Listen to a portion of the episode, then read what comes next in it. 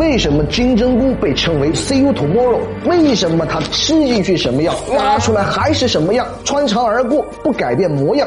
今天所长带你了解食物是怎么变成大便的。金针菇进入第一关口腔，你的上牙碰下牙，它很快就被挤压出了汁液，粉碎成白色的黏浆，裹上几层你的口水。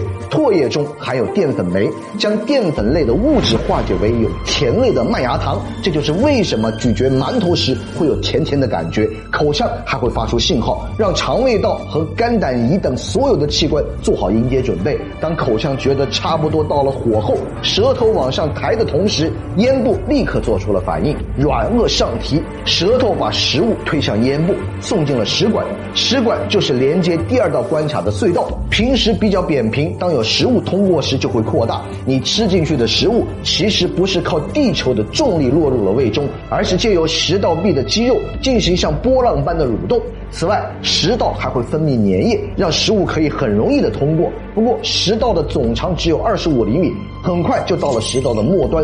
胃的入口贲门，在这里有个守卫食道下括约肌，它的职责就是只让进不让出。如果它不小心失职，或者是干脆离职时，就会出现胃内的食物反流入食管，引起胃食管反流病。而牙齿是人体的第一道消化关口，食物的咀嚼程度和消化程度成正比。金针菇中的真菌细胞壁是比较难消化的，而且它又肠又细，又软又滑，那肠胃就不能很好的进行消化吸收，就只能 see you tomorrow 了。你知道为什么一吃红心的火龙果就会拉出粉红色的大便吗？食物在我们的肚子里面是怎么样变成便便的？我们接着往下看。为什么一吃红心火龙果就会拉出粉红色的屎？火龙果的粘浆经由口腔、食管来到了第三关胃，来到这里它就像是进了监狱。胃的内层充满了皱褶，皱褶可以让胃伸展收缩，在消化的过程中还会抓住移动的火龙果籽，吃多少装多少。胃的下部举起肌肉，将食物液体与胃产生的消化液混合，就像是一个搅拌器。如果带入火龙果的视角，胃简直是个超级难打的终极。大 boss，胃酸和胃蛋白酶一起腐蚀，他只觉得浑身灼烧，瞬间奄奄一息。而且胃的平滑肌运动可不像是食管那样的温柔。火龙果在胃里面蠕动的过程中，不停的被研磨挤压，最后与胃液混合在一起。食物想要快速的通过胃，早些结束这痛苦的折磨。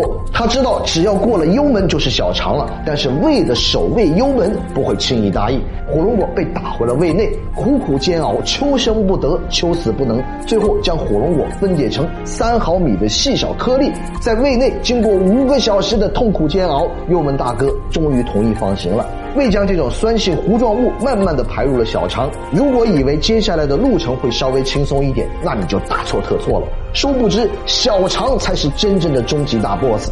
可怜的火龙果究竟还要经历什么磨难？红色便便是他临终前的绝望还是挣扎？是死前淋漓的鲜血还是擦不干的泪水？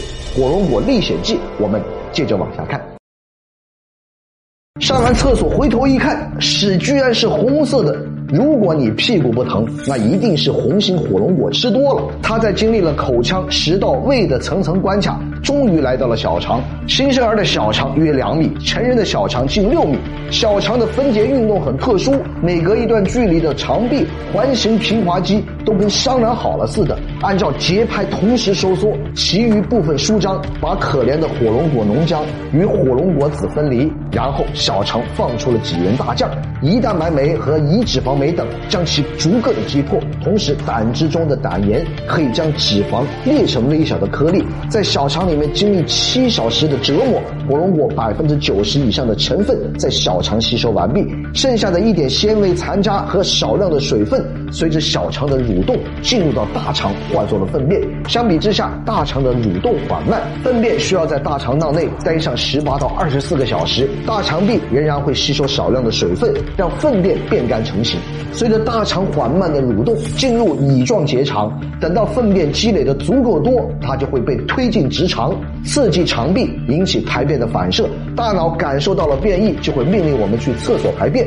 火龙果就此命丧黄泉，变成了红红的臭屎。红色的火龙果含有大量的甜菜红素，一部分的甜菜红素被小肠吸收进入了血液，通过红色尿液排出了体外；一部分色素以及膳食纤维不被吸收，进入了大肠，形成了红色的屎。看到这里，松阳想说，身体就像是精密的仪器，哪一步出了问题都会有故障。这一生不长，请大家爱惜身体。喜欢我的视频，请关注我，下期视频再见。